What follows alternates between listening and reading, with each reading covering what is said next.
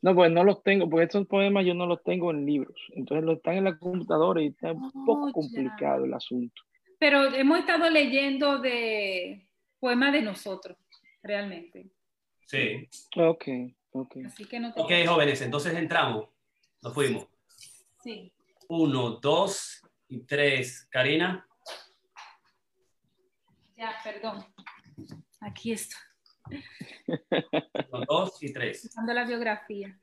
Buenas noches, buenas noches y bienvenidos a todos que, los que nos siguen a través de este programa Corona Creativos Online, a través de Facebook y Zoom, un programa que traemos cada noche, lunes a viernes, tanto Karina Rieke como Jorge Piña y Ramón Blandino, para trabajar los aspectos fundamentales de- destinados a nuestra especialidad, como son eh, la salud mental, por un lado, el psicoanálisis, la- el arte y la cultura, y hemos incluido el deporte, y la psicología positiva para la época del coronavirus, de la pandemia, de la reapertura, digamos, normalizar la situación con la gente que nos sigue y dar los consejos, las apuestas discursivas, las teorías, las propuestas de, de cultura en sentido general y en salud mental para que la gente pueda, digamos, trabajarla continuamente con sus familias, con sus amigos.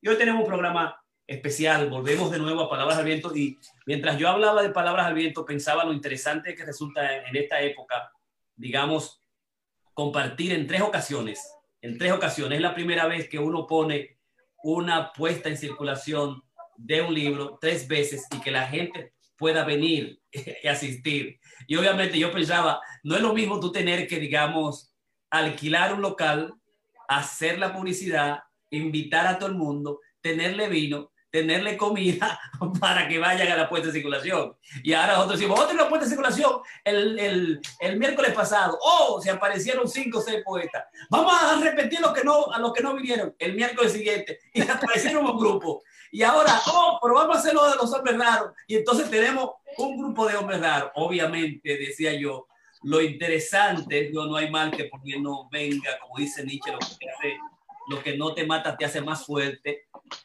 Eh, y nosotros lo encontramos en la pandemia, las, a pesar de las grandes dificultades, a pesar de los grandes problemas sociales, económicos, psicológicos, de salud mental que ha dejado, hay algunas cosas que nos parecen interesantes, como la tecnología definitivamente nos apoya y nos hace la vida más llevadera, más fácil. Eh, como en este caso de poner a circular una, una, antología tres veces y tener público eh, y digamos sin, y no tener los, los costos incluidos como nosotros sabemos lo que significa.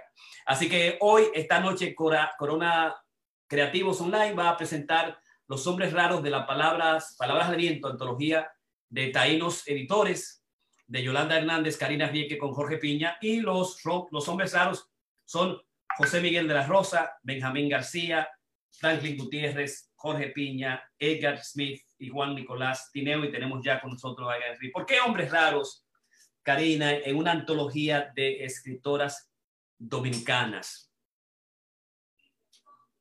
El sonido, sonido ya está, ya está. Yo estoy bien. Sí, esa pregunta no la han hecho muchas veces. Eso realmente se dio por el hecho de que cuando la feria comenzó, yo tengo dirigiendo la feria de escritora ya, creo que llevo 11 años, 12 años dirigiéndola. Y antes de eso, eh, la feria no se aceptaba la participación de hombres escritores.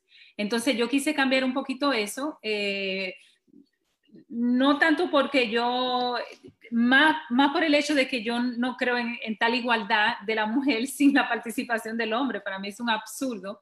Este, y yo quería que nuestros compañeros eh, realmente comenzaran a escribir más de nuestra literatura.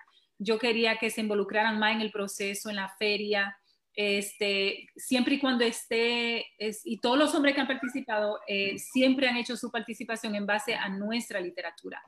Eh, y también crear un proceso de solidaridad, de hermandad entre uno y otro. Eh, y yo recuerdo que en la primera feria eh, hubieron muchos comentarios algunas poetas cuando leyeron, eh, como que ella estaba muy empeñada en la ropa, hicieron comentarios bien, bien, bien no chévere. Y y claro, yo estoy organizando la feria, la idea fue mía de traer a los hombres, pero a pesar de eso, de eso inconveniente, eh, hubieron compañeros escritores que realmente fueron y han seguido siendo muy solidarios.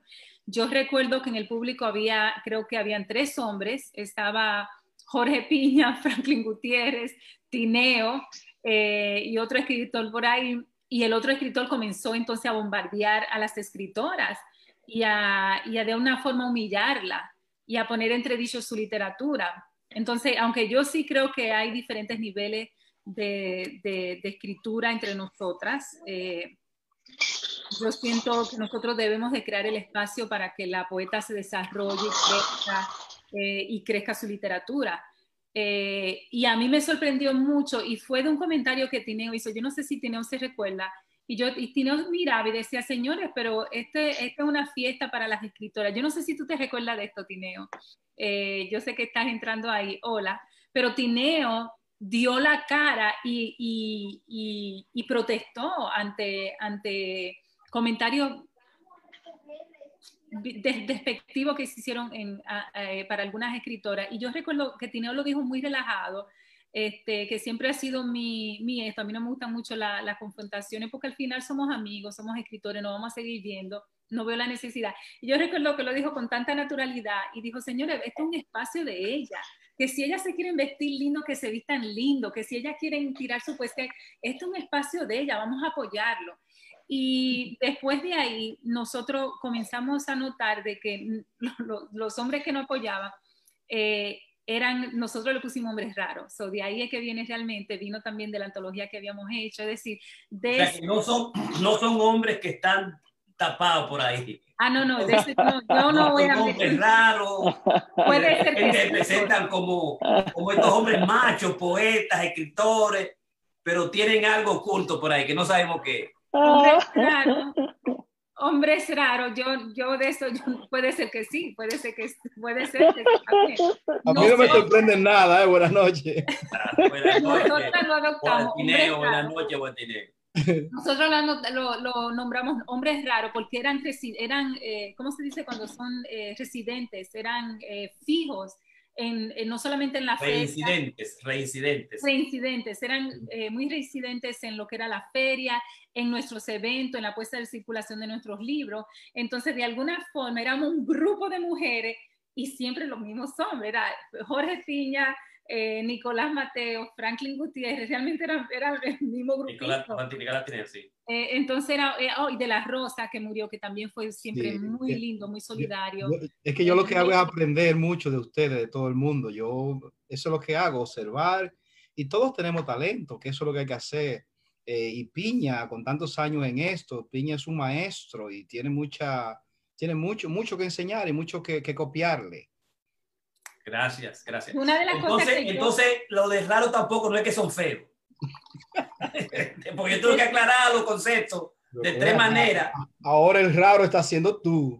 Ah, ok, ok. Oye, oye, coge cualquiera, cualquiera que se te ubique, tú puedes cogerla. Tú puedes decir, bueno, raro por feo, raro por lo otro, o raro por lo que ustedes quieran. Nosotros lo hacemos como hombres raros por el hecho de que, de que entre tantas mujeres escritoras, líderes del, del quehacer literario, cultural aquí, porque realmente si tú te fijas, nosotras, eh, nosotras somos las que movemos la literatura, en términos de que la gran, bueno, con excepción tuya, Tineo, eh, que tú dirías la feria de Queens, es una feria exquisita que tú haces totalmente internacional, latinoamericana, este, pero tú eres, tú, pero la gran mayoría de todas las ferias, de los eventos culturales, la gran mayoría somos las mujeres que lo estamos haciendo acá.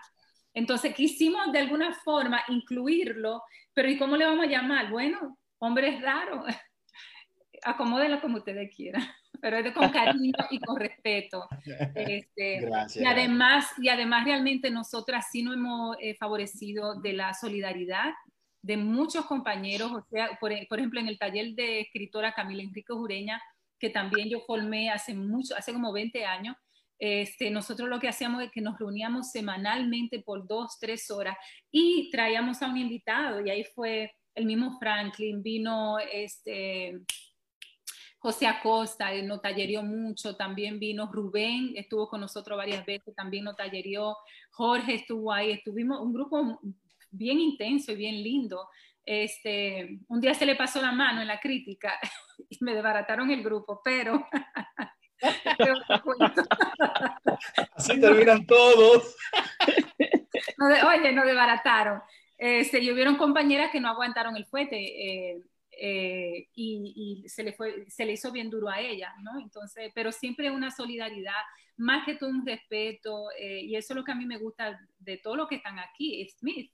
Tú has sido un, pioneer en lo que es realmente las publicaciones de nuestras compañeras, este, sus trabajos, guiar, que hagan una, una buena producción, así que gracias. Las chicas solamente tienen cosas lindas que decir de ti, este, todas. Entonces, eso es muy, muy lindo. Gracias. Y tu solidaridad, también en la feria, es decir, eh, muy pocas veces yo he llamado que los compañeros no se hayan, no me hayan brindado su, su, cariño y su apoyo, ¿no? Entonces, eso es siempre chévere. Vamos a comenzar entonces con nuestra eh, participación de esta noche que está dedicada a los hombres raros. Entonces, por ahí también se va a agregar Benjamín, este, y vamos a seguir con eso. Y además me están diciendo, todo el mundo me dice, mira, esto es, eso nunca se ha hecho, de tener una lectura específicamente para los hombres, este, porque hay que incluirla, hay que ponerla. Entonces, como yo soy totalmente vice en este grupo, tengo que admitirlo, yo estoy vice. Yo voy a leer primero la biografía del más guapo del grupo. bien, está bien. Él asuma su rareza, hombre raro como él quiera. Jorge Piña es San Juan de la Maguana, de la República Dominicana, poeta, metapoeta, creador del movimiento eh, internacional de la metapoesía, psicoanalítica con práctica privada en Imo, Riverdale y Washington High, donde reside, reside junto a su bella y talentosa esposa, Karina Rieke, y sus niños. Jorge Piña eh, es el autor de la del, el creador del movimiento internacional de la metapoesía desde el 1990 y del movimiento psicoanalítico del 1982 en la República Dominicana. Autor de seis libros de metapoesía, La pasión de los sueños, pre-metapoética, 1990, Andrógeno, Ciego, Metapoesía, 1998, Meta Onírica, Metapoesía, 1998 y otro Metapoesía, Antología Ars Metaonírica. Los Manifiestos de la Metapoesía 2003 y el poema es Metalenguaje 2010. Yo voy a leer este, los poemas, los, las biografías de todos a continuación y voy a seguir con el que tengo aquí. Ya, ya puedo leer cualquiera, porque ya, ya leí el de... Lo voy a coger ahora en la sala. Hay que seguir aprendiendo de ti, Piña. Mira cómo está esa mujer contenta. Edgar Smith es de Villa Consuelo, República Dominicana. Uh, editor, uh, uh. editor, así mismo, tú eres de Villa, tienen una canción, ¿verdad? De Villacón. Escritor, editor y traductor. Su trabajo ha sido presentado en varias antologías, incluyendo The Multilingual Anthology of uh, the American Poetry, Festival of New York City, Muñecas del movimiento cultural Grito de Mujer, Retrato íntimo de poetas dominicanos, de Taíno Editores y poetas de, de Nuevo Siglo de World Poetry Festival, entre otras. También en algunas revistas, entre ellas Híbrido, Fauquiti y la Gaceta Oficial La Cuche. Ha publicado 14 obras, en, las, en los géneros de poesía, cuento y novela, destacando aquí La inmortalidad del cangrejo, novela 2015, Versanal, poesía 2016, Voz propia, Voice of Our Own, poesía bilingüe 2019, ¿no? Así se dice, Edgar. Nuch, Nuch. Al novela en inglés 2017 y el Palabrador, cuento 2013. Desde el 2015 dirige la casa editorial Booksmith, Book Smith, donde ha publicado trabajos de importantes figuras de, las de letras contemporáneas, tales como César Sánchez Vera, Kiani Antigua, Eunice Castillo, María Palitachi y Juan Matos, entre otros. Mucho cariño tenerte aquí eh, con nosotros, Smith. Gracias, gracias, Karina. Claro, querido. Voy a pasar ahora a leer la biografía de José Miguel de la Rosa, quien ya no está, pero realmente él es parte de los hombres raros y, es, eh, es increíble la cantidad de cariño y lo solidario que siempre fue con nosotras. José Miguel de la Rosa, Santo Domingo, República Dominicana, estudió literatura hispanoamericana en City College, CUNY, fue miembro del grupo literario Pensum es cofundador de Hispanic Latino Culture Center of New York, una organización cultural sin fines de lucro que funciona en Queens, patrocinando lecturas y eventos culturales, incluida una feria del libro. Ha publicado los siguientes poemarios, Entre Sonrisas y Sueños, 1995, Otra Latitud, 2009, Días Infinitos, 2015, de su obra de teatro se han publicado La Loca de la Estación Central 2010, El hombre que esperaba en el camino aparece en la antología del grupo Teátrica, a Palabras Acentuadas, antología de cuatro dramaturgos latinos en la ciudad de New York 2014. Él en esta feria y, eh, o en la próxima feria que vamos a hacer, ya que esta la tuvimos que cancelar por, por la pandemia, este, iba a ser reconocido en nuestra, en nuestra feria y eso me daba mucho, mucho eh, gusto. Karina, desde La Rosa hay que resaltar que fue él, él y yo fuimos que creamos la organización que yo dirijo aquí en Queens. Ya, la de la, feria. La feria, esa organización que, que tú te refieres ahí. Eh, él era mi balance, tú sabes, yo soy acelerado, yo soy muy persistente y constante, muy, muy pesado. Pero él, eh, cada vez que hay una dificultad que yo tengo que, tenía que manejar, yo lo hablaba con él y él, él, él me decía, relájate, Tineo. Tú sabes que eso es mucha envidia. Tú sabes que relájate. O sea, él siempre trataba de mantener el balance y ahora yo estoy desbalanceado con relación a la, a la feria y a las actividades. Wow, sí, él, va, él realmente ha hecho mucha. Yo fui a una manifestación el domingo y en una miré así y dije, wow, mira, y después me recordé que, porque había alguien idéntico. Y yo dije, oh, pero mira, y después dijo, no, no, él no puede ser él. Eh, y me dio mucha tristeza, pero lo recordamos con mucho, mucho cariño. Juan Nicolás Tineo, Mao, República Dominicana, profesor de español en la ciudad de New York, donde reside desde el 2000, desde el 1992. En septiembre del 2018 obtuvo su PhD, el doctor, en Latin American, uh, Iberian and Latin Culture del Graduate Center, con el tema El negro y el haitiano en la literatura dominicana de la diáspora, mismo que lo ha, eh, que lo ha viajado como conferencia por Islandia, Barcelona y República Dominicana. Ha publicado tres poemarios, Pinitos 2006, Versos en cautiverio 2006 y Atrapado en la noche 2011. Además, la novela sobre abuso de poder y brutalidad policial, Perros y Sueltos 2016. Perros sueltos. Perros sueltos. Y el libro de cuento temporario, eh, temporario 2008 Poemas y cuentos suyos han sido incluidos en varias antologías y varias revistas literarias. Ha sido reconocido tanto en la República Dominicana por la Feria del Libro Internacional 2015, así en Nueva York por un sinnúmero de organizaciones comunitarias y oficiales electos. También es cofundador del Centro Cultural Hispano Latino en New York, institución sin fines de lucro que promueve la cultura hispana a través de la literatura. También desde el 2007 organiza la Feria del Libro, que lleva el mismo nombre de la organización, y también fue reconocido por la Feria de Escritoras este, eh, de aquí de Nueva York, junto, igual que Jorge también y Franklin Gutiérrez. Así es que bienvenidos a los tres. Vamos entonces a comenzar.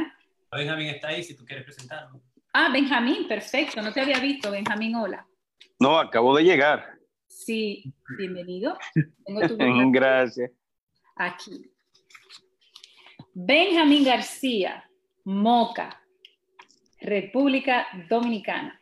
Es arquitecto, escritor, autor, comunicador y gestor cultural. Se desempeñó como profesor universitario por 15 años, estudió teatro y ha trabajado en docenas de producciones en calidad de actor, director y dramaturgo.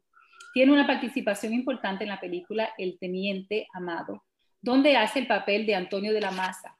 Fue profesor de teatro de la Escuela de Bellas Artes de Moca, ha trabajado como, comunicador para la radio y la televisión en programas especial, eh, especializados y revistas de variedades tanto en Nueva York como en la República Dominicana.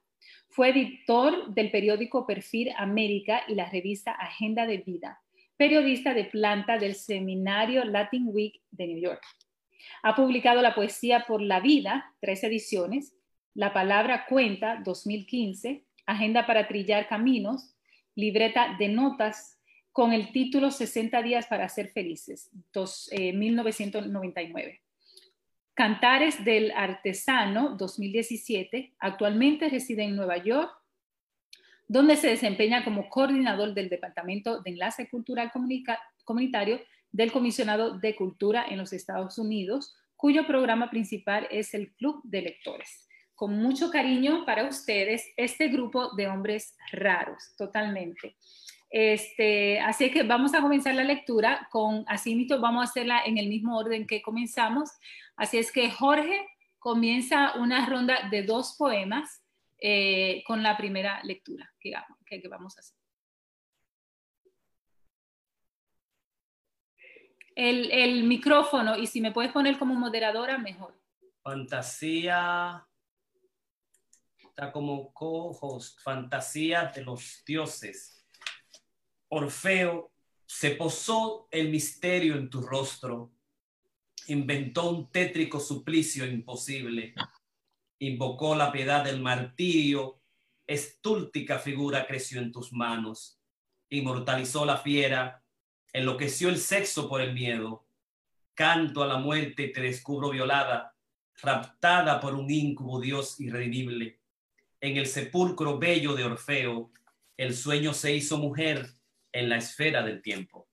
Y dos, Zaratustra, bastarda ficción del mago iracundo,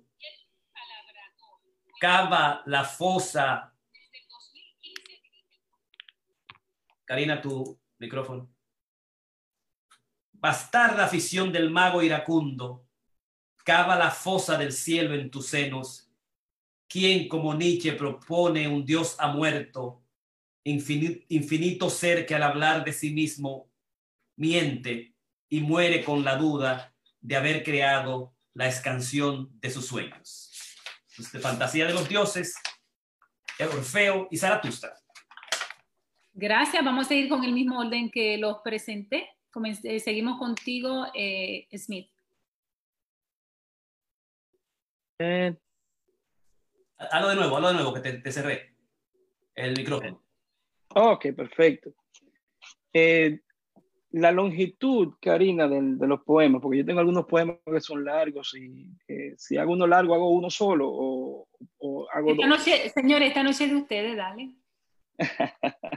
pues voy a, leer este poema de mi libro eh, Voz Única y se lo dedico a nuestro querido de la Rosa. Tarde o temprano la luna le sale al camino al poeta y ya no hay cómo resistírsele.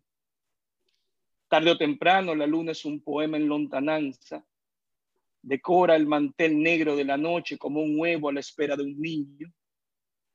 La miro a veces y me parece el íntimo ojo de un cíclope eterno, una moneda de plata en la palma de un hombre que intenta pagar su libertad desde los algodones de la plantación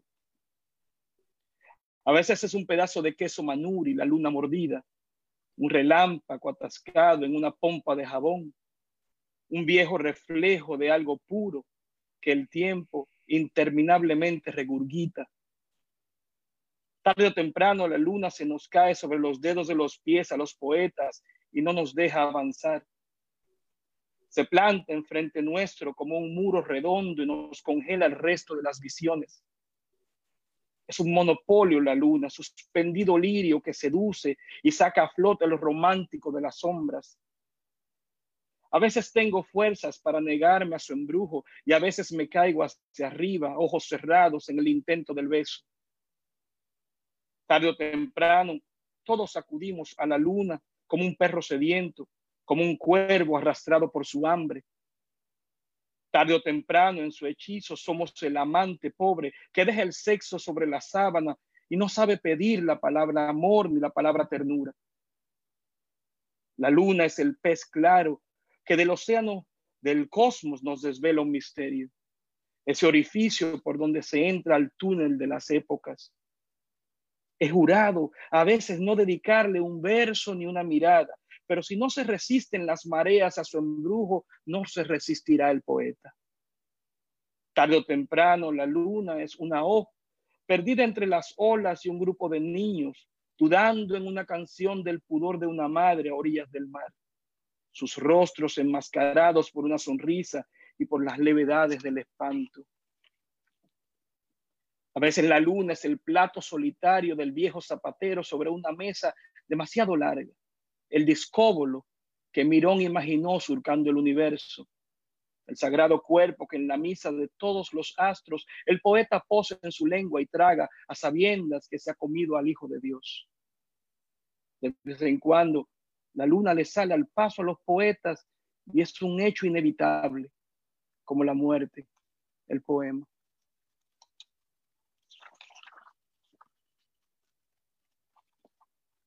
Y este también, de voz propia, se titula Matar al Padre.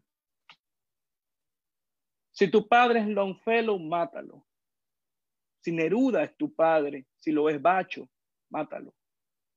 Si al levantar la pluma te persigue la voz de Pizarnik, de Rilke, si te susurra metáforas, Cummings o Ferdosi, sin tregua, sin misericordia, mátalos. No te demores. Acaba con la cadena. No te perdones recurrencias.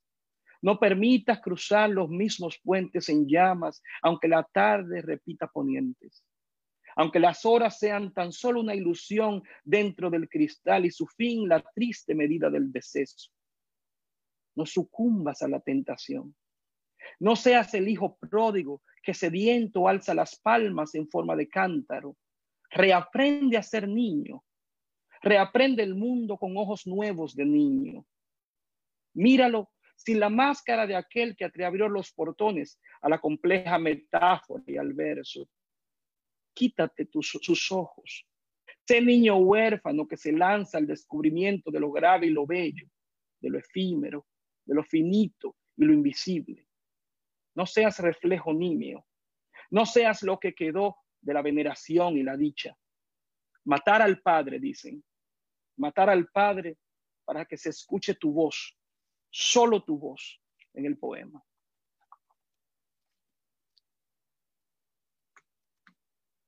Gracias. No se escucha. Gracias, gracias, gracias. Estupenda lectura, Smith. Entonces, vamos a seguir con Nicolás, a Nicolás Mateo, el doctor. Tu micrófono. Eh, yo, yo, supongo que puedo leer un cuento, ¿verdad que sí? Un par de cuentos. ¿Verdad que sí? Muy poético. Eh, sobre todo, eh, el, el, cuento necesita un poquito más de atención, pero como es poético, yo supongo que, será fácil de seguir y es de, temporario. Y así mismo se titula el cuento. Cuando la vea, le diré todo lo que no pude ayer. Que de sus ojos sale un bosque poblado de altos pinos. Debajo de ellos otros árboles regados por manantiales que al principio se ven pequeños. Tratando de encontrarla, pasaré por el frente de su casa y la veré ajustándose el uniforme del Colegio San Francisco que contiene la vivacidad de su cuerpo me detendré disimuladamente a hablar con una amiga. Ella pasará y yo disfrutaré verla caminar con sus dos hermanas. Hoy le escribiré otra carta de amor de esas que copiaba de un libro, como ayer. Se la enviaré con mi primo, con mi primo que se asegure de que la reciba y la lea.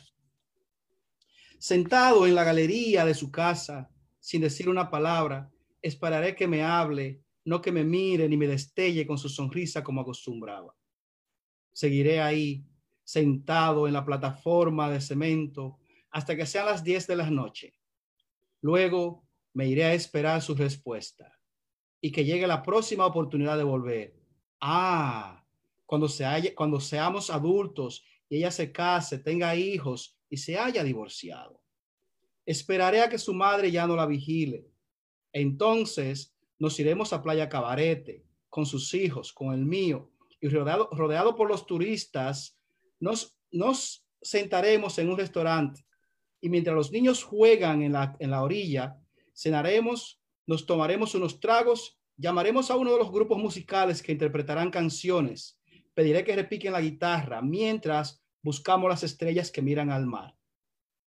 Serán las dos de la mañana y se escucharán las voces alegres de los niños. Se alejarán los músicos. Los empleados del lugar empezarán a quitar los muebles del, del aire libre. Terminarán, apagarán las luces, nos dirán que allá deben cerrar. Entonces nos pararemos, correremos tras los niños que se niegan a irse, pero los tomaremos de las manos y caminaremos por la playa mientras espero que llegue el momento. Gracias, Cineo. Extraordinaria lectura. Vamos entonces a seguir con Benjamín. Cuando yo escribí ese texto, lo escribí, lo escribí, fue un poema lo que hice. Sí. Pero, pero como narra tanto, pues lo convertí en cuento. Me encantó. Gracias. Vamos a continuar con Benjamín García. Eh, con Benjamín García. Tu micrófono, Benjamín. Eh, ok. Eh, wow. madrugada en orfandad. Esta madrugada no consume las horas, las deja ser irreverentes, salidas de tono, melosas a rabiar. Esta madrugada de horas solitarias suena el péndulo sin importar el tambor donde estrelle su grito y el badajo aún encuentra la curva de bronce donde anunciar el remedio. Esta madrugada se quedó sin llanto, sin cuentos de Cherezade. Ha quedado dormida en el filo de una fina aguja negada a rodar por la redondez de un tiempo perdido. Esta madrugada, huérfana de sombras y de luces, tan solo espera que empiece a rodar la historia. Quizás esta sea la luna que nos convoque, el lugar que reclama tu mirada para posarse silenciosa y discreta. Quizás sea esta la lluvia esperada, el recodo para que provoque quedarse sin otro ánimo que ver pasar la madrugada. Esa voz que de pronto descubro nueva tiene el poder de acurrucar las palomas e invitar la luna a danzar con los naranjos. Hoy es día nuevo y solo sé que su brillo ha penetrado mi ventana. Bien. Muchas gracias. Gracias, Benjamín. Vamos a continuar entonces con Jorge Piña. Yo quiero hacerle una pregunta a todos eh, y que la contesten eh, rapidito antes de hacer la próxima lectura de dos poemas. Eh, y es cómo, ¿cuándo descubren ustedes que eran poetas? Es decir, ¿quién le introdujo a ustedes el, la chispa de la poesía? Es decir, ¿qué libro, qué autor o qué persona le, lo puso a escribir? Es decir, ¿cómo, ¿cómo inician cada uno de ustedes en ese renglón? Este, cuando ustedes dicen, yo, yo, yo soy poeta. Eh, eh, Jorge, comenzamos contigo y ahí mimito, cuando termines de contestar, eh, puedes leer tus dos poemas. Como era muy enamorado y tenía, tenía, tenía notas en el bachillerato y escribía cosas como pensamientos, romance, leía muchas novelas. Ahí en esa época Agatha Christie, Agatha Christie y leía también como Polita. Había una, mi hermana, a ella le gustaba mucho escribir, escribir, tenía cuadernos de escritura. Y yo recuerdo que escribía cosas así románticas, románticas que me salía, pero yo no sabía lo que era simplemente. Y ya cuando estaba en, el taller literario de César Vallejo, en la UAS, que me meto al César Vallejo, entonces yo comienzo a revisar mis cosas y ahí comienza entonces una formación, una búsqueda personal eh, de trabajo literario, de conocer lo que es la gran literatura dominicana, la gran literatura internacional, comienzo a estudiarlo, termino la medicina y sigo como director literario de César Vallejo, eh, comienzo psicología clínica y también me pongo a estudiar filosofía y letras. Estudiar filosofía y letras. Y en esa búsqueda de información, en los próximos como desde el 82 hasta el, yo publico el, al finales, eh, es que me atrevo ya a compartir trabajos, eh, a, a, compartir mis trabajos, a compartirlo en este Vallejo y nace ya una preocupación por hacer una literatura más o menos seria, metódica, en esa época muy filosófica, artesanal. Después no, le meto el psicoanálisis, la parte, digamos, inconsciente. Y de ahí surgió toda mi, la, ya mi formación, digamos, literaria como, como oficio, porque los 80, los 90 tomó la literatura así muy en serio, muy de oficio, muy de trabajo, estudiar escritores, poetas, detenidamente, uno por uno, eh, trabajarlo, criticarlo, y de ahí surgió y uno se transforma en ese proceso. Poema en el agua. Tempestad vertida en el recuerdo, la lluvia es. Palmadas de asombro en la voz del llanto. Un resplandor que envuelve en lágrimas los quejidos. Diluvio suave en verdes atardeceres. Mar angosto en tus labios secos. Denso embrujo de fantasías, brisa que en la huella de tu pelo esconde la vida. Ruido lejano que de cerca enmudece. ¿Dónde están los silencios que en tu nada se pierde? ¿Por qué el río de tu imagen se calla en mi voz? ¿Quién buscará en tu mirar la lasciva ternura que tu silueta deja? ¿Por qué incidir en un rostro que al despertar sueña? ¿Cómo borrar la arena que al mar seduce? Presencia, la lluvia es presencia. Temblor, rayo que arrastro a la muerte. Ancestral hendidura penetrada por misterios. Ropa escondida en la transparencia de tus senos. ¿Qué razón descubro en tu miedo? Camino en la lluvia descalzo y me arropa la vida. Ven a contarle a mis noches tus fantasías de sueño. No quieras abrumar la ola de mi luz. Deja que cuelgue la tarde de tus senos. La lluvia, espejo que me mira, vanidad envuelta por quimeras, mitad del pensamiento hoguera, inmolada razón de lo bello, circunstancia propicia del lamento. Llama donde ansiar el agua de tus pechos, penumbra inusitada del silencio. Miro la lluvia toda, se parece a ti como en el sueño. No puedo de la tristeza en palabras separarme. El sueño intensifica la pena, la lluvia es mi locura, mi panal, mi carne, mi colmena, la aurora que, que canta mi sonrisa, mi carcajada como llanto de sirena, la única visión posible del invierno. La lluvia es la marea, río que me encierra, la tempestad vertida en el recuerdo. La lluvia, la lluvia, la lluvia, la lluvia suena como te escucho al susurrar, rostro del agua suave como el silencio, sol de palmeras por donde te pienso, caricia inundada de besos. Miro la lluvia toda, se parece a ti como el recuerdo, lugar donde mirar mi locura perdida, viento, milagro bebido es tu cuerpo, buscar fuera de mí tu fulgor, humedad en leña fresca, catarata fluvial que muere en el mar, botón al infinito cerrado, huellas de colores en tu arcoíris despierto. ¿Por qué el mar se confunde con tus besos? ¿Por qué sueño con brisna de tu sexo? Lluvia, rico volcán de pétalos, marea lasciva que me besa, reina máscara de agua, silueta incierta. Miro la lluvia toda, se parece a ti como el silencio. Cuando muera me miraré en una gota como tu espejo, en el ser de la lluvia, todo se parece al agua, como el mar, pesadilla prístina de todos, como la eternidad, donde la palabra se consume en el agua, como la lluvia, rostro del agua suave por donde te sueño, siempre me entristece. Lluvia, escritura del mar, epitafio de sal, adentro de las olas, escribo mi texto. Ese es poema de las resonancias. Eh, perdón, poemas de la lluvia. Cómplices canción. Descandir el verso está hecha a la mano con finos trazos y movimientos epocales en la palabra del otro, en la mitad del sueño, en el silbido suave de filigranas mentiras, en la quietud del silencio y lontananzas.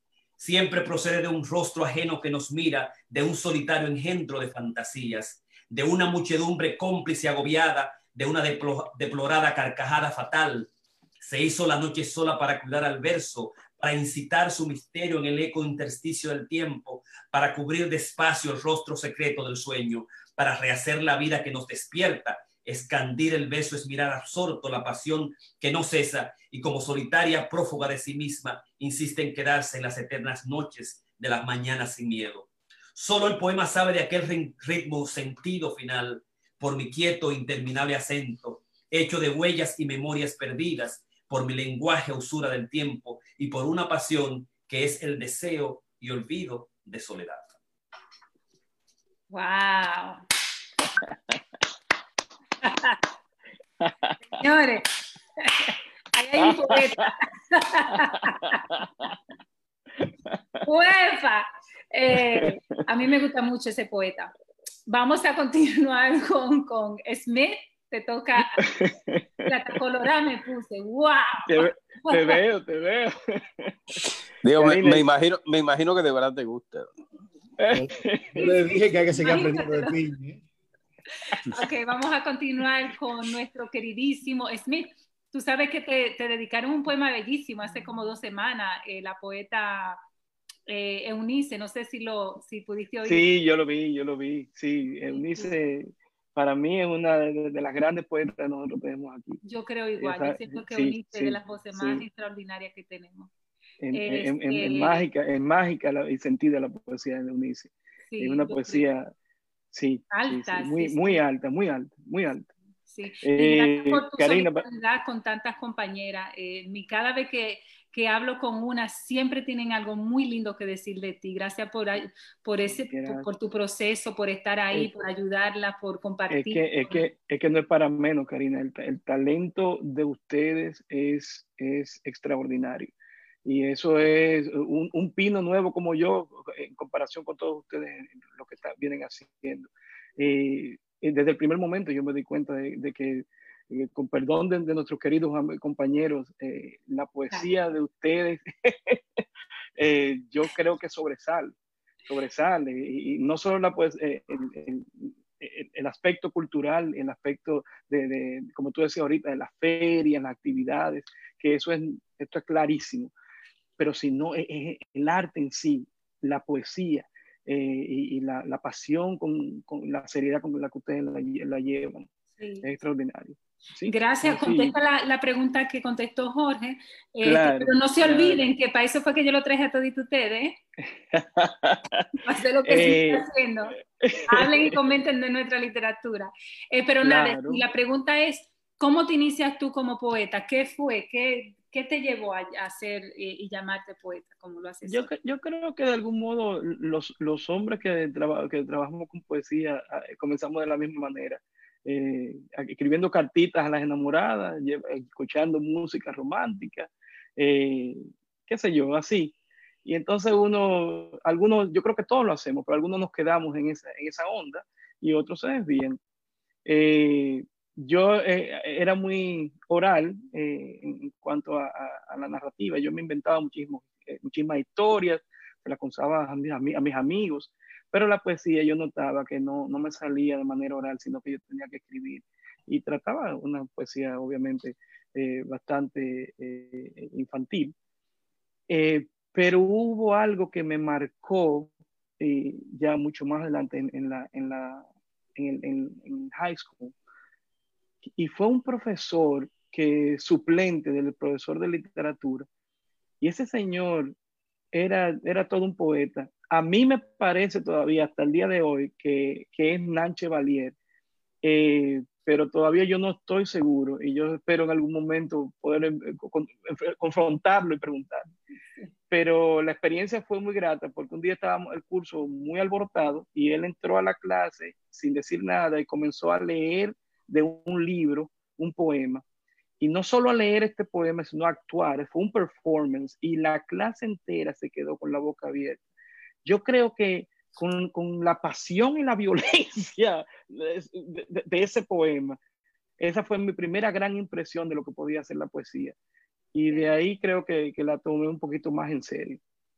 Y ya después, eh, en los años 2000, ya las cosas fueron cambiando con la, internet, eh, muchos muchos workshops online, mucha poesía en inglés. Y, y creo que Facebook, yo soy un producto de Facebook. Facebook en muchos grupos de poesía, eh, me motivaron a, publicar mis primeros libros. Y ya, de ahí lo he cogido en serio. Y obviamente todas las personas como ustedes, eh, como Tineo, que fue el primero que me abrió las puertas de una, de una feria del libro, eh, Gladys Montolío, que, me, que también me abrió las puertas, todos ustedes de, de, algún modo han contribuido a que, a que yo siga en este camino. Qué lindo. Pues eso es. Voy a, leer eh, de mi libro Verso y Lágrima eh, un poema para mi querida Irene Santos. Se llama Mujer con pecas. Vi una mujer con pecas y fue como ver una fruta que el sol codicia. Uno ve la fruta abrazada a la rama y siente en su paladar el fuego y la dulzura. Esa mujer con apenas un verano o dos sobre la adolescencia, cuyo pelo remolino escarlata bullía en el aire, caminaba sobre la hierba con paso de oruga. Tenía en una mano un diminuto resplandor como del alba cuando se anuncia, y en la otra un, un tatuaje cristalino que parecía cambiar de color con la brisa o con su pulso, y su forma era de manzana, o era tal vez el feto de un universo nuevo que el tiempo aún no contempla. Sonreía sin motivo aparente y era de una belleza huidiza y llana. Y cuando llegó a mí, como un presagio, no me vio y siguió su rumbo, perdiéndose entre la gente como se pierde un día sin remedio la vida. Este, para este poema tengo que ponerme los lentes, que me bajito, pequeña la letra. Este es un poquito más largo y se llama Carta al Amor Platónico.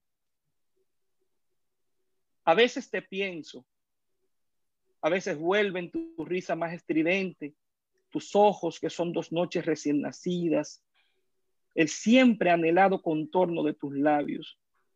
Vuelve sin razón aparente en las costuras de una canción, en el viento, echa música o perfume. En el columpio de la vida casi siempre te quedas en el amplio rincón de las cosas inconclusas. El trajín del diario vivir te relega al paréntesis y te transformas en el amor nominal que nunca fue. Si al espejo me preguntara un día, aún te amo, seguro diría que alguna vez te amé. Pero una tarde cualquiera la rotación te trae al punto preciso y mis ojos te hallan. Y es como si se partiera un eje en algún mágico lugar de la arquitectura cósmica. Como si un grave hechizo destruyera las paredes de la pausa que detenía al amor y lo liberara. Verte es amarte otra vez. El tiempo es tu aliado. Aún eres la niña con olor a almendra y quimera irradias todavía los alrededores con tu ingenua sensualidad. Y tu sonrisa en la frontera de ángeles que un día codicié incluso más que tu sexo. Conservas aún esa forma involuntaria de confundirme cuando tu boca se acerca a mi rostro y tu mano cae como un ligero péndulo sobre mi pecho. Entre música y tragos te ríes y me abrazas y te acercas tanto a mi alma que aprieto los ojos y temo temo enloquecer y besarte y perderte para siempre. Más allá de tu rostro, recuerdo que tú también amas en silencio e impotencia. Que mientras refurgen las fantasías de mi boca sobre tu muslo y tu pecho, tus propias fantasías se unen lejos de mis. Nos hemos separado en el tiempo, tú y yo, amor. Nos amisman el dolor y la ausencia el nocivo entendimiento de que hay que seguir este agridulce juego y contemplar pieza a pieza el rompecabezas de nuestros corazones. No sé quién lleva la peor parte, yo que nunca te tuve o tú que lo tuviste y lo has perdido. ¿Cómo hemos de medir el tormento?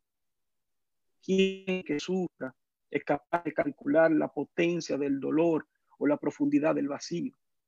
¿De qué, me pregunto, está hecho este estúpido amor tan viejo y tan cansado? ¿De qué el tuyo, tan complejo, tan nuevo y a la vez tan marchito? Por un segundo, la carretera de nuestras miradas tiene una sola vía y parecemos coincidir en un fugaz o que quiso ser, que fue, que tal vez. Y luego te vas o me voy. nos prometemos eternidad en la clara amistad que nos cifra. A veces el tiempo es un continente entre nosotros y vuelves únicamente en el viento. El amor cae en el letargo y en un zumoso que hiberna. Esos días puedo mirarme al espejo y pensar que te quise. Y aunque solo ocurra en la fantasía, no desmiento a Neruda cuando dice, y a veces ella también me quiso. Muchísimas gracias, Nick. Ah, wow, seguimos con uh, Nicolás. Bueno, yo, yo era muy, yo no, no conseguía novia, ¿eh? Eh, así, así, empecé a escribir. Pero mi, mi, primer contacto, cuando yo me conecté con la poesía, fue en el tercer teórico, lo que es el once grado aquí. La profesora de, de literatura leyó el poema Gólgota Rosa de Fabio Fiallo. Yo no era un buen estudiante hasta ese momento, ¿eh? Hasta que empezó el tercer teórico, la profesora leyó ese poema y el final de ese poema me llevó a mí, a, me, me, me, despertó a mí hacia la poesía. Yo estudié en un colegio de ricos, eh, yo vengo de un barrio muy pobre, mi papá era el carpintero, y el albañil que arreglaba el, el, el, el local y la casa de, la, de doña Camelia, una, una de esas maestras eh, grandiosas. Eh, y por esa razón yo iba becado al colegio, estudié becado. Pero yo estuve intimidado toda mi vida. Yo no podía ni pronunciar una oración completa. Yo no podía, yo estaba intimidado en ese medio, eh, estaban todos los hijos de los ricos del, del, del, pueblo, los terratenientes, los dueños de, de supermercados, los que vivían en Nueva York, y yo venía de un barrio pobre, el muchachito que salía con la carretilla con el padre a trabajar y tenía que pasar por el parque y todas esas cosas. Entonces yo estaba muy intimidado, yo no podía decir una oración completa. Y el final del poema de Fabio Fiallo, Gógota Rosa, que tengo que leérselo para que ustedes vean la fuerza que tiene ese poema. el poema, el poema trata de un Cristo que pende en el cuello, desde el cuello de la amada y está inclinado. Sabemos que el Cristo está inclinado. Y al final del poema, él le dice esto, y eso me hizo a mí, me, llevó a mí a decirme internamente, así es que yo quiero hablar. Dice, dame tu puesto o teme que mi mano, con impulso de arranque pasional, la faz te vuelva contra el cielo y cambie la oblicua dirección de tu mirar. Eso me llevó a mí a decir, así es que yo quiero hablar. Y después viene el poema 20 de Pablo Neruda. Entonces ahí pues yo digo, eso es lo que quiero ser, poeta, y me, yo, me tomó muchos años. Y mi, mi primer cuaderno data de, mil, de, mil, de del 88, 1988, y yo publiqué mi primer libro que se llama eh, Pinito, que es una cursilería grandísima, pero para mí es sumamente importante porque para veces el encuentro con, con, con, lo que hoy creo que soy y que hago y que me, y que me satisface. Eh, derroche de risa. Este poema lo escribía una amiga con quien salía que de todo se reía, o sea, no había forma de ni que se molestara, ni que hablara mucho. Comía, se reía, eh, se daba un beso, se reía. Eh, tú la mirabas, se reía, te miraba, se reía. Entonces, era como una obsesión con la risa y se, se titula Derroche de risa. Entre Vallejo y Neruda el poema, el escenario, un espejo como pasto al otro lado, al otro lado de los animales, revive a Benedetti. Como reproche tal Cristo solidario se da a todos. Y en su derroche de risa rehuye la entrega, como si el amor no entrara a la mar. Pierde en Sabina la memoria. Y me toca otro, son dos, y con eso vamos a terminar ya. Toca otro. Con eso terminamos ya. ¿Otro? Ok. Y voy a leer el poema que leí ya sobre José de la, que le escribió José de la Rosa. Es, es un poema que siento que, que debo leer.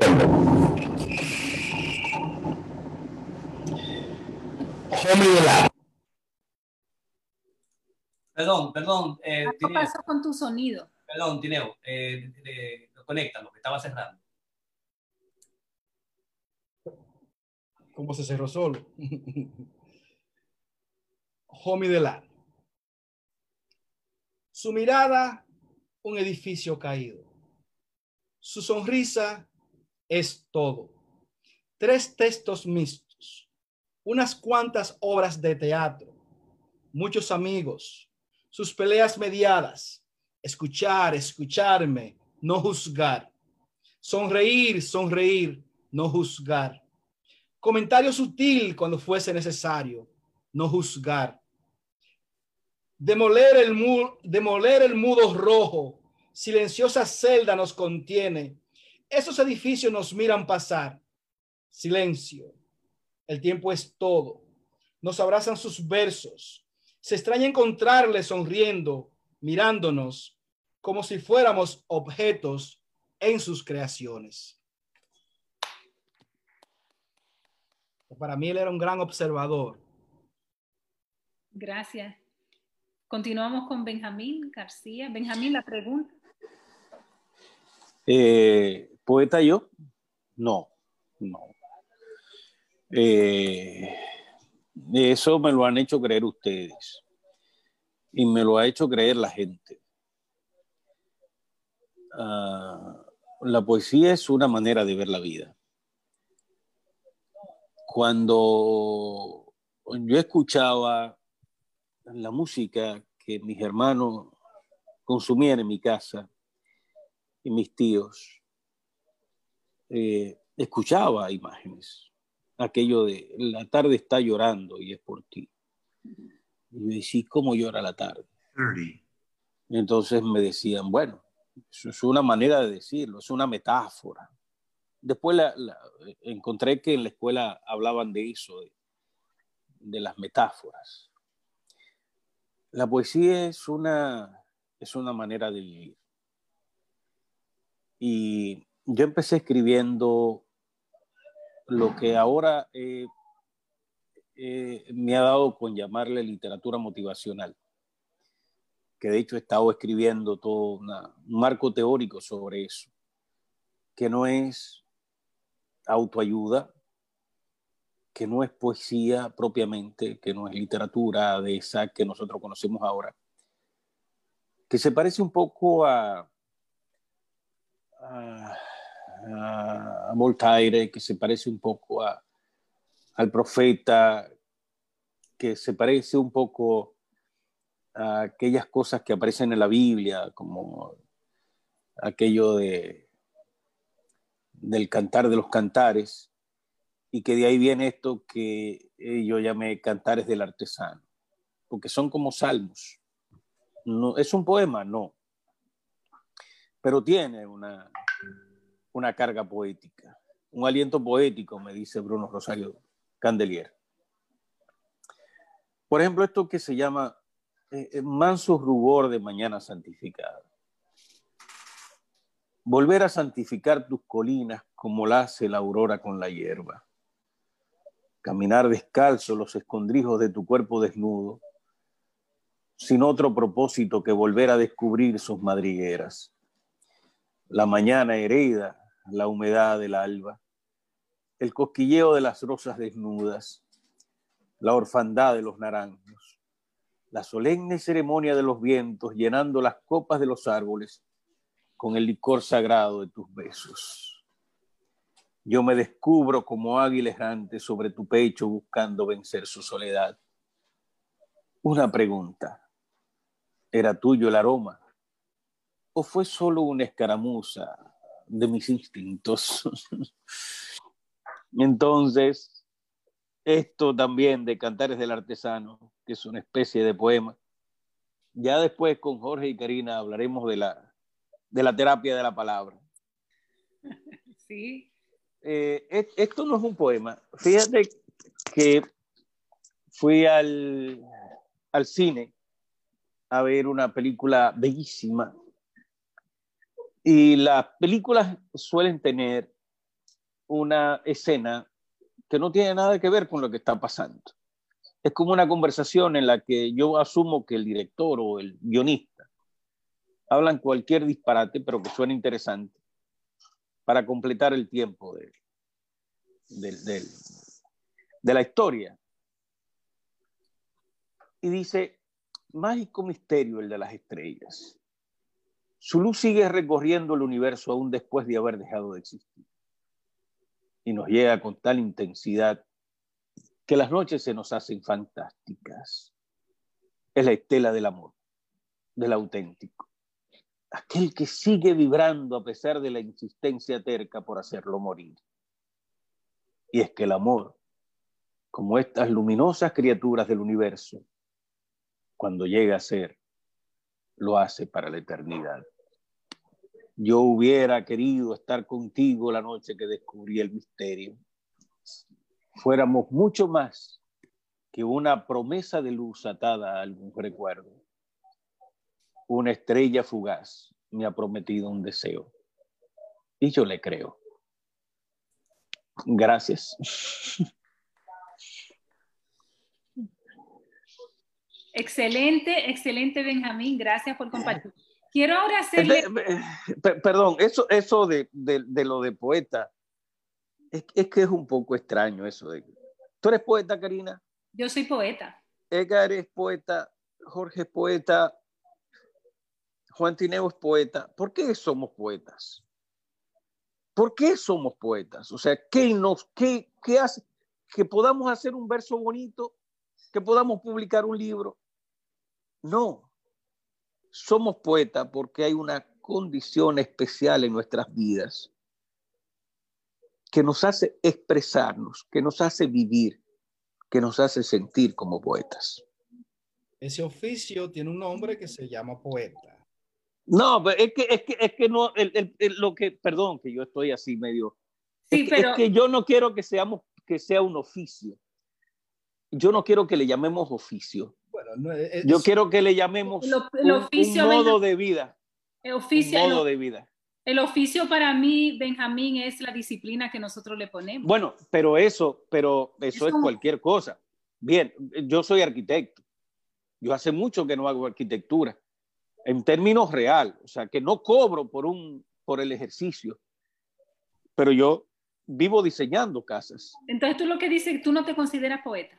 No, no que no es que yo soy poeta porque me lo digan o porque escribí uno o dos libros o porque publiqué o porque hago de eso un oficio, sino porque siento, vivo y amo como poeta. Eso yo iba, lo que tú estás diciendo me encanta porque va mucho con mi otra pregunta. Van a la mano, tiene agua, por ahí mismo es que voy. Perdón. Lo que voy a presentar le va a dar forma a lo que me imagino por donde tú vienes. Yo enseñé literatura creativa eh, y, latinoamericana por como 3, 4 años, eh, hace ya algunos, creo que algunos 10 años. Y a mí me, me dio mucho, me daba mucho, mucha curiosidad ver cómo si tú entendías que había una creación hecha por alguien que tú entendías que no era poeta o que no le pertenecía la palabra de poeta, había un rechazo nato. Eh, y un día yo quise hacer un experimento, yo cogí los escritos de esta poeta en esta clase entera y yo lo que hice fue que los cambié le dije, señores, hoy vamos a leer poetas este, famosos, poetas reconocidos, de renombre, y lo que quiero es eh, que ustedes los lean y me den en su parecer. Y le quité el nombre, le dije, le voy a quitar el nombre para que no se, sean bias, ¿no? Porque si sabemos que es una, alguien que nosotros realmente, un Octavio Paz, vamos a decir, bueno, es bueno Octavio Paz, no, no hay desperdicio. Entonces, por eso la idea de yo quitar los nombres, pero eran realmente los escritos que yo lo quise, de ellos mismos, que yo lo quise fue que lo transferí. Y a mí me parece el ejercicio más interesante que yo he hecho en mi vida, este, porque las poetas que habían leído el mismo poema, rechazándolo, una vez lo leían, pudieron defenderlo como una gran literatura, incluso adivinaban de qué poeta extraordinario, famoso, eh, se, eh, se parecía a la literatura, eh, y cuando yo dije, bueno, ese poema es realmente de Palitachi, fue un escándalo, que cómo puede ser Palitachi.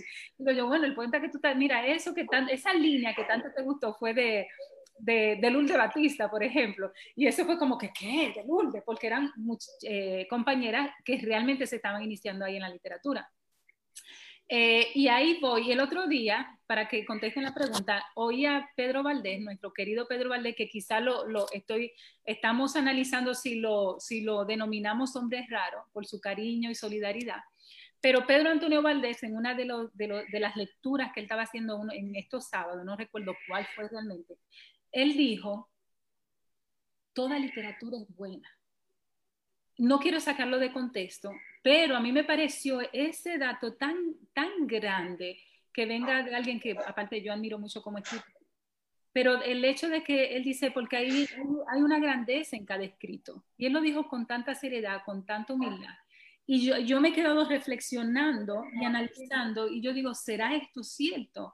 Eh, porque eso entonces, eso dice mucho, no solamente de él, pero también de algo que yo, que yo, que yo concibo, que yo creo. Entonces, ¿qué ustedes creen que es lo que hace eso, la creación, un buen trabajo literario, un buen poema? Este, y por qué muchas veces nosotros estamos tan dados a rechazar este, una creación o, o, partiendo de ahí, ¿qué, ¿qué, creen ustedes que van más o menos por lo, por lo, que traía Benjamín? Benjamín, te voy a poner en mute porque tú estás tirando medio raro. Comenzamos con Jorge. Quizá porque tú estás acotado, Benjamín. Si te sientas, no respiras así. Sí, es verdad. Te está como ahogando. Yo tengo, estoy casi por llamarte 911. Continuamos. Continuamos con Jorge. Eh, eh, eh, la, la, la City, la City. Ah, okay. ¿Entienden por dónde viene la pregunta? No, clara la mejor. ¿Cómo nosotros podemos determinar este, dónde hay un buen poeta eh, que, que, le falta desarrollo y dónde hay una buena poesía? Y si hay una diferencia entre ambos. No, yo, yo la, la, primera condición que yo siempre he estado claro, y, he hecho muchos talleres de literatura, y fue el primer director del taller, taller literario Vallejo, vi a muchos creadores, muchos escritores, estaba en una posición muy importante por los últimos cuatro o cinco años, final de los 80, y el primer elemento, el primer elemento, un poeta para mí, es que se reconoce poeta. Si Benjamín no se reconoce poeta, para mí yo no es poeta, yo no lo incluyo como poeta, no lo llamo poeta, no lo incluyo en antología en ningún sitio, porque me va a hacer pasar vergüenza. Porque no hay una cosa que tú le digas que tú eres poeta, no, yo no soy poeta, porque entonces son humildes, eh, eh, eh, tú lo critiques, te digas, no, pero y esa vaina no es poesía mía, no, yo no juego con ese asunto. Usted es poeta, usted se reconoce, o sea, la nombradía es lo que reconoce a gente que yo me sorprendo como gente que, no es, que yo sé que la poesía es malísima y sin embargo son poetas y defienden su poesía, poesía lo leen, su poesía. Eh, entonces, ese es el primer elemento. Tú tienes que estar claro si tú eres poeta o no. Porque tú no estás poeta aquí, si usted no está bebiendo, no venga a nuestra fiesta, porque tú lo vas a dañar todo. ¿Tú me entiendes? Ese es el primer elemento. Segundo, eh, una vez dicho eso, es una de las, una de la, eh, nosotros tenemos formas de, de expresión literaria que a partir de la cual el elemento fundamental está basado en el mismo sentido, de acuerdo a Mechoni, por un lado, y está basado a las figuraciones donde las fundamentales son la metonimia como desplazamiento, como sustitución de una palabra y otra, y la metáfora. Entonces, en ese sentido, los trabajos que hace Benjamín son poéticos. No es un ensayo filosófico teórico, no un ensayo de ficción, no hay un cuento específico que lleve una línea, eh, digamos, no hay una narrativa, hay una poesía. Él, él, él quiere quedarse, él quiere quedarse en, en, el sentimentalismo, él quiere quedarse en la canción, él quiere quedarse en el sentido común, él quiere quedarse en la noción de lo que piensa el otro, él quiere quedarse que, que lo entiendan, él quiere ser, no te me vayas ahora, no, él quiere quedarse en la, en la canción, en, en las buenas canciones que él ha querido. Y entonces eh, eh, teme meterse más profundo, trabajar un poquito más el, el, la, la, la, la, figuración de la poesía. Como cuando él leyó la semana pasada que dijo, esta gente dice que esto es poesía. Entonces él entiende que ahí en, en ese texto hay un poema y nosotros entendemos que también, que cuando él dice y lee poesía, uno sabe que está más trabajado, que no es el poeta, digamos, sencillero, eh, eh, que quiere crear un efecto amoroso, de sentimiento, sino es un sujeto que dijo, no, déjame, este no fue Benjamín, sino fue el poema mismo que lo llevó. El poema se hizo también, que él tuvo que meterse por ahí a profundizar el texto. Eh, entonces, es más poeta su poesía que muchas de las poesías y poetas que nosotros conocemos el trabajo de Benjamín. Extraordinario, siempre lo he conocido.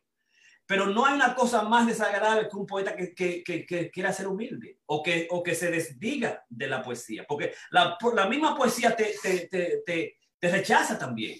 Entonces, ese, es el único creo, inconveniente que, tiene, que tengo con, con, con Benjamín. Pero yo siempre considero una gran, una, eh, eh, tal vez había que ubicarlo dentro de, de, la poesía de, inspiración, de la literatura de, inspiración, de la, la, la, la, de la literatura de consentimiento cognitiva, con inteligente, que quiere llegar al sujeto y cambiar al individuo cuando lee, que transforma, que quiere dejar un mensaje al tipo de inspiración y self-help eh, la poesía de él y se ha quedado ahí. Eh, de alguna manera también le transiciona el hecho de, que quiera llegar a un mercado, un gran público, eh, no al público interno que él quiere. Eso me, parece que siempre fue la preocupación con todos los cuadernos y todas las poesías que ha, establecido. Y entonces muchas veces uno no lo ve eso como poesía, ¿no? porque te, va a quedar simplemente en, en, el contenido, cómo le llega, cómo me entiende. Eh, pero hay un trabajo extraordinario, unas una, una metaforizaciones de, de Benjamin que son de primera. Y finalmente, no, la gran poesía es aquella poesía que transforma la sociedad, el estado y las cosas en un momento determinado, a partir de arquetipos fundamentales y de grandes poetas en diferentes situaciones, que establecen códigos y en esos códigos uno puede beber y termina imitándolo Tú, conoces, ves la poesía filosófica de pensamiento de Octavio Paz, o tú ves la dimensión fundamental extraordinaria fuera de serie de Borges, o ves esa dimensión fundamental social humana de Vallejo, ves la dimensión de la poesía romántica más grande, más importante del mundo, con Neruda, y tú vas encontrando códigos particulares que transcienden la forma de ver, ver y pensar y hacer la poesía. Y esa dimensión nueva, constante, distinta, que nos sorprende siempre, es la poesía y está en los grandes códigos. Usted va a, White Whitman, como White Whitman me, canta el amor por el otro, por el cuerpo, el, el amor homosexual, y tú dices, qué, qué extraordinario, ¿no? Entonces te trasciende, te da un, tono y un código particular y genera una generación y establece una, nueva, una forma nueva en el lenguaje. ¿Cuál es? ¿Eh? ¿Cuál es? ¿Cómo es? Es hora de leer. No, tú me dijiste que es que te teorice, no. Había que leer Había que leer un poema, pues. Ok. Entonces, eso es lo que yo creo que, que, que, es lo que es la calidad. Por eso cuando las mujeres me llaman a criticar, no me llame a criticar. Llame a que te, a que te, a que te adule, a que te elogie, a que diga que bien tú estás, a invitarte, a presentarte. No me digas que te critique la poesía. Porque si tú me criticas la poesía, yo te voy a traer toda la vaina de los 80 Además, yo te voy a traer toda la formación mía literaria. Entonces, te voy a traer la metapoesía completa y te voy a ubicar. Y, si, y, como dice Mechoni, y, es situar. El, es cómo puede uno situar un texto particular en la poesía de esa persona y en la poesía que están haciendo los grandes poetas en un momento determinado, vivo o no. Y ahí uno sabe, esto es poesía, esto no es poesía. Finalmente, un solo texto, La pasión de los sueños, flecteres sin hechos superos, a Cheronta movemos. Si no puedo, si no puedo llegar al infierno, moveré al cielo. El sueño es la pasión, la magia sustanciada en el poema. Deseo oculto en el ser, la fantasía del demiurgo. Puerta abierta al, al loco intento, puerta abierta al loco intento de amar. Reconocimiento del otro en la palabra, en la angustia, en la duda. Posibilidad de arribar a tu sexo racionalidad dormida en el cuerpo, goce eterno de la noche. El sueño es el amor soñado en el recuerdo, locura incierta del día, lujuria viciosa que entube al despertar, tumba rica donde posesos monstruos duermen, callada pasión loca del letargo, deseo sellado en el epitafio del desnudo. ¿Qué volcán razón muerta invoca tu espiro en las mañanas mías? Cuando, cuando abriré tus puertas al Dios infinito y vivo del decir, en la dulce vigilia, tu calma los deseos apagará en los fuegos del morir. ¿Cómo sentenciaré en decreto fugaz tu devenir en la palabra? Sueño, vereda que recorro en un instante, botón de laberinto, miedo, exergo, sangre, figura rústica que llena los caminos de días, de ruegos, de nieblas, torres de abismos en mares del museo, sin sentido en la razón y desazón en lo bello, vastedad en lo nimio y belleza en el espejo, complejo de sombras en la mirada del llanto, aluvión de fogatas encendidas, secas, fiesta en la fiesta del olvido, el sueño, vía regia lo desconocido, a lo innombrable, total recuerdo de la infancia inmortalidad varada en el tiempo, brusca sensación de lo imposible, es en la locura, la noche, el amor, la mañana, el sueño, la pasión del deseo, cada vez que despierto. Muchas gracias. Continuamos con Smith. Tu micrófono, cariño, está apagado. Aquí, ahí voy, ahí voy. Ahí sí. Yo decía que estoy de acuerdo en algunos de los puntos de, del, del metapoeta. Eh, obviamente en cuanto a la codificación y el simbolismo, eh, que son esenciales para, para la poesía. Eh, y en lo de la autonominación como, como poeta, como hacedor de poesía, no, no, quiero atacar a Benjamín, pero hay, hay siempre eh, una, una, falsa modestia que no es mala, yo creo que es natural eh, para llamarse poeta, y eso siempre me llamó la atención de Tineo desde el primer momento. Tineo se presenta como yo soy el poeta Juan Tineo, y eso, eso me agradó mucho desde el primer momento. Y yo creo que sí, que, que como dice el metapoeta, hay que, hay que creerse poeta si uno va a estar en estas eh, líderes de, de, de la poesía en lo que yo estoy fundamentalmente eh, distante es en, en, aquello de que, de que podemos determinar qué poesía es buena y qué poesía no es poesía. Eh, ahí yo difiero porque eh, a mí me parece que cuando tú, tú tienes la capacidad de, de observar, de sentir y sobre todo la necesidad de expresar eh, el mundo de otra manera, la realidad de otra forma. Eh, tú sientes esa hambre de que tú tienes que decirlo de algún modo. Eh, ya sea, niveles sí hay, pero ya sea, tú sabes, tú utilizas las herramientas que tú tienes. Yo no creo que yo soy quien para decir, fulano no escribe poesía. Yo sí tengo un juicio eh, a partir de mis experiencias y conocimientos, y yo puedo emitir ese juicio y decir, eh, bueno, a mí no me gusta la poesía de fulano. Ya es otra cosa porque es, es, es subjetivo. Eh, yo no creo en la objetividad de la poesía como bueno o malo. Yo creo en que te gusta o no te gusta. Y si, si alguien escribe poesía, independientemente de que uno crea que no está al nivel de otro, yo, yo no creo que somos quien para decir, no, eso no es poesía, eso no sirve. Eso es un, un, escrito y ya.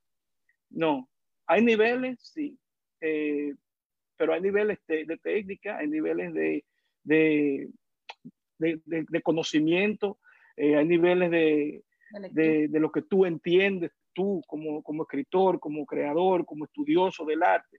Eh, tú dices, bueno, a mí me parece que esto es mejor que aquello. Eh, esa, es mi opinión. Eh, y escribí este libro para reforzar a los, a los escritores nobles. Dice, un crepúsculo de tantos, tomarás la pluma y escribirás el verso que te salvará del olvido. Serás al fin el protagonista de tu propio nombre y se te recordará con brevedad cuando media luna melancólica la noche temprana. Pero serás también en el índice la pausa por incógnita de unos ojos mortales, la burla de unos cuantos dioses terrenales ebrios de vino, poesía, ego y gloria. Recuerda, nadie ha escrito la última poesía, todos han escrito el poema. Wow. muy, a, muy a punto de lo que estamos hablando realmente. Buenísimo. Te toca otro. Eh, oh, sí. Eh, ¿Era uno o dos? Este... Uno. Uno, uno, ok. Uno, Entonces, ok. Tiene, eres tú. Eh, es, esa misma actitud que tiene Benjamín de querer deshacer las cosas, eso es crear, eso, ese deshacer, esa fuerza de querer, de querer deshacer las cosas que ya están hechas es lo que hacemos nosotros como poetas. Eh, inclusive los narradores, como dice Piña, el narrador se distingue inmediatamente, y no quiere decir que no sea poeta, ¿eh? eh pero el narrador te dice a ti, yo soy narrador y punto. Se identifica seguido con lo que es. Inclusive el, el escritor más, más representativo del siglo, de final del siglo XX y siglo XXI, de eh, escritor dominicano, que es José Acosta, y yo luego podré explicarle por qué se lo, se lo, se lo digo, es poeta, fundamentalmente, básicamente poeta, y empezó como poeta. Y la, la, narrativa se lo robó, pero no creo, yo no creo tampoco que de, si no se parte de la misma poesía, tampoco se puede escribir ningún otro texto, ni ensayo, ni, ni, ni narrativa. Eh, eso que dice Benjamín, Benjamín lo que quiere es crear de, polémica hoy, porque él sabe que él es poeta y, y, el oficio de crear la poesía lo hace poeta. Ahora, viene la disyuntiva de escritor o poeta, que, o sea, hay mucha gente que son escritores, pero ¿qué escriben? Notas periodísticas, no son poetas, entonces por eso se, se da a veces la redundancia de, de, de que se llama un poeta o se llama un escritor. Eh, dos poemas para terminar. Karina, tengo que terminar porque tengo que hacer una llamada. Sí, sí, ya con esto. Eh, surcando el sendero nuevo, me detengo horizontalmente. La planicie del cuello húmedo y sediento. A contemplar la cara ingenua, convertida en agua deslizándose en la superficie del espejo que proyecta distorsionadas imágenes de su interioridad. Y mirar la isla hacia la valla. Tengo que aprovechar repetir los poemas, porque como yo no acostumbro a leer, la gente difícilmente recuerda un poema mío. Soy, un poco mal. Eh, el sonido está, se está oyendo mal. Está cortando. Se está cortando, tiene. Le conecté una vaina y a ver si. Acércate un poquito más al sonido, ve. Ahí. Más o menos. Decía que, que, que, tengo que leer los mismos poemas cuando puedo porque, porque necesito que se, que se queden con algo. No acostumbro a leer, siempre dejo que los otros lean. Mira la isla hacia la bahía. Cae la noche, medio recuerdo la isla, sus voces peculiares.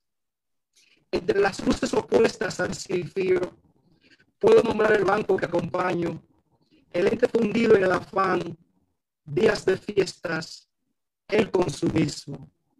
Navega el Sky Princess, se asoman sus tres niveles, luces, es Labor Day Weekend, escucha la música, sueltan amarras, el agua bate sonidos de aviones, infinitas voces, la, la nave en rumbo, versos a bordo, en suma, navega la historia.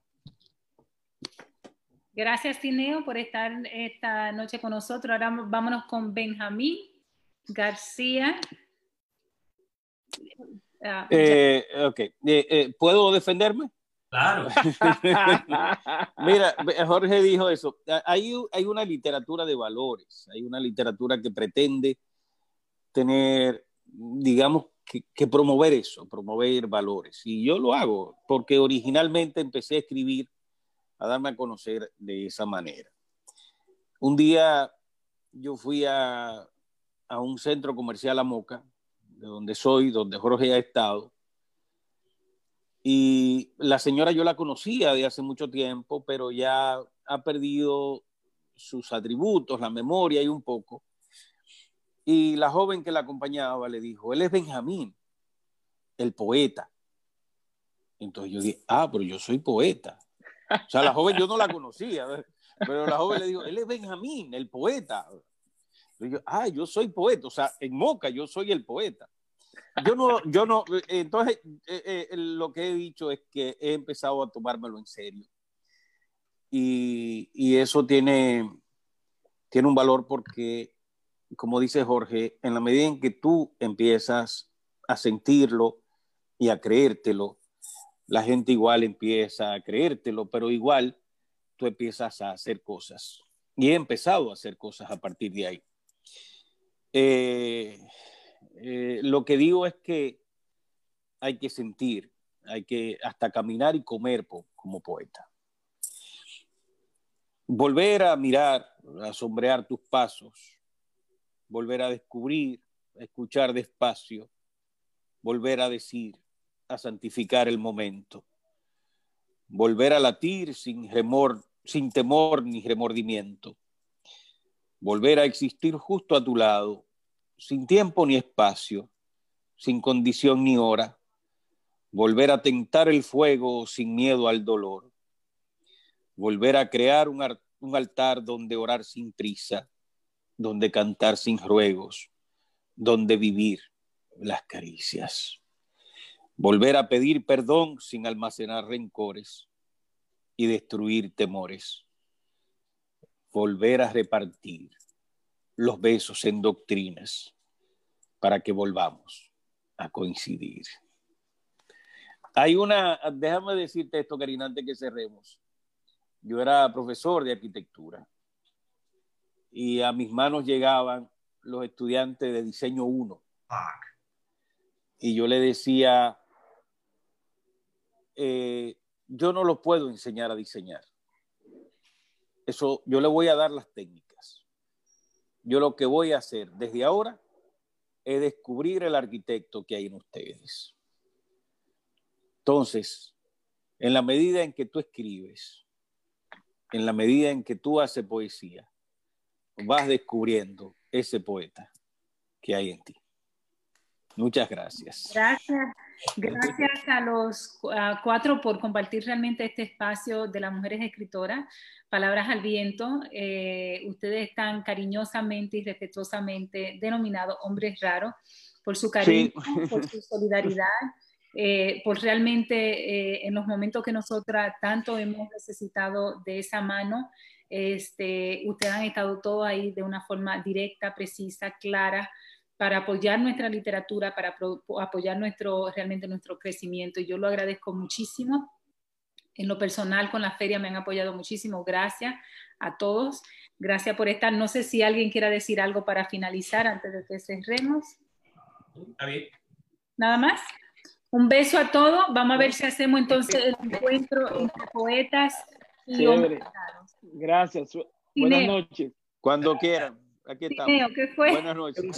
Los, eventos, los eventos de nosotros deben ser eventos de todos y deben ser eventos para dar oportunidades. Así como dice Ega, sabemos que se dan unos círculos eh, con eso de definir lo que es la mejor poesía, la mejor literatura, donde no se dan oportunidades.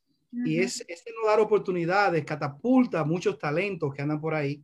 Y yo soy producto de eso que se me quería callar no se me quería dar oportunidades. Por eso creé mi proyecto aquí en Queen, para hacer lo que... Lo que Extraordinario, así mismo.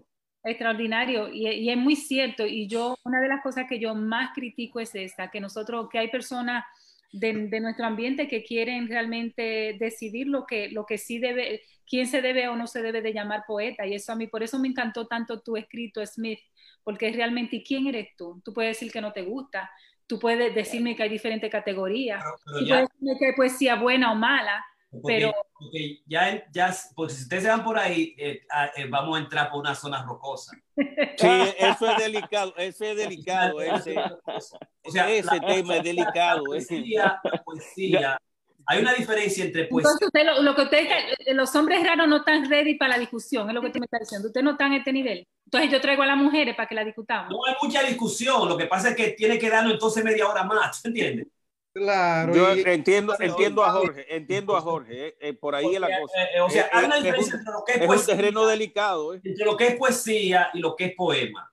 Que, la, que el, que el, el pues hecho de escribir el poema a sí mismo no necesariamente es así. O sea, hay estudios de la literatura, de la lingüística, hay poeta y poesía que no va a pasar a la historia porque tú escribes poesía. Porque la poesía, el objetivo fundamental de la poesía es cambiar la lengua, es cambiar la estructura fundamental.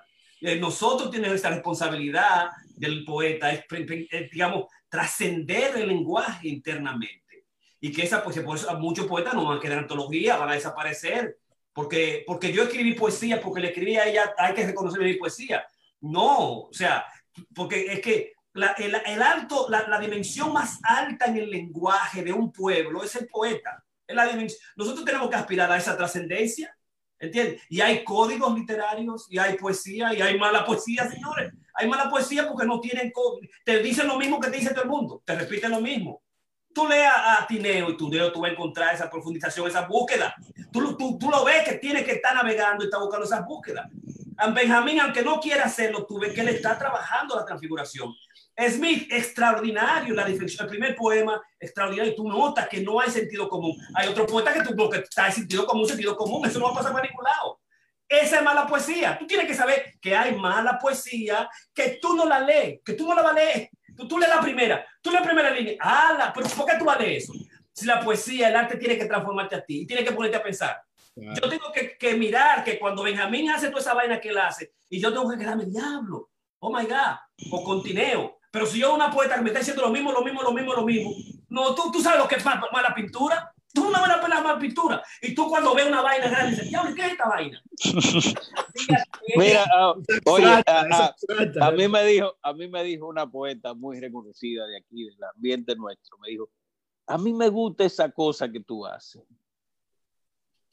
Y yo me quedé, pero no sé si estás enamorado porque es otra cosa. No, no, no, no, eso no. Pero lo que te estoy diciendo es lo que te pero estoy me lo dice, a mí me gusta esa cosa que tú haces, pero eh, yo eso es poesía, o sea, eso es lo que yo le digo poesía. O sea, hay poesía que no va a trascender al poeta, no va a trascender la, la, la, lengua, no va a trascender la, la literatura y la cultura y no nos va a poner a pensar. Y esa es más la poesía. Ahora bien, Jorge Piña no está haciéndole crítica a todo el mundo, dije que para criticarle, para descojonarte, para nunca. No, eso es otra cosa. No me preguntes nunca a mí, ¿cuál es tu opinión de eso? Porque te voy a decir, eso no sirve. Jorge, estamos, yo siento que no estamos entrando en contradicción. Ahora, donde yo no estoy de acuerdo, donde yo tengo que quitarle el lápiz y el papel a alguien, porque yo crea que esa persona no es digna de escribir. No, no eso es distinto. Eso es, distinto. Eso es diferente, cariño. Eso, estamos hablando, eso es, lo que eso es diferente. Eso es distinto. Eso se hizo en los 80 en la literatura aquí, también, aquí se hace eso, Jorge. Aquí se hace eso. Está bien, pero que eso no es distinto. puedes negar, por Dios. Eso, eso, es distinto. Tiene que ver mucho. Y la misma denominación, mucho. escúchame, la misma denominación de hombres raros vino precisamente de eso, porque hubieron caballeros que supuestamente escritores, que ellos lo que querían era quitarle el lápiz y el papel a esas escritoras que hoy tienen buen libro.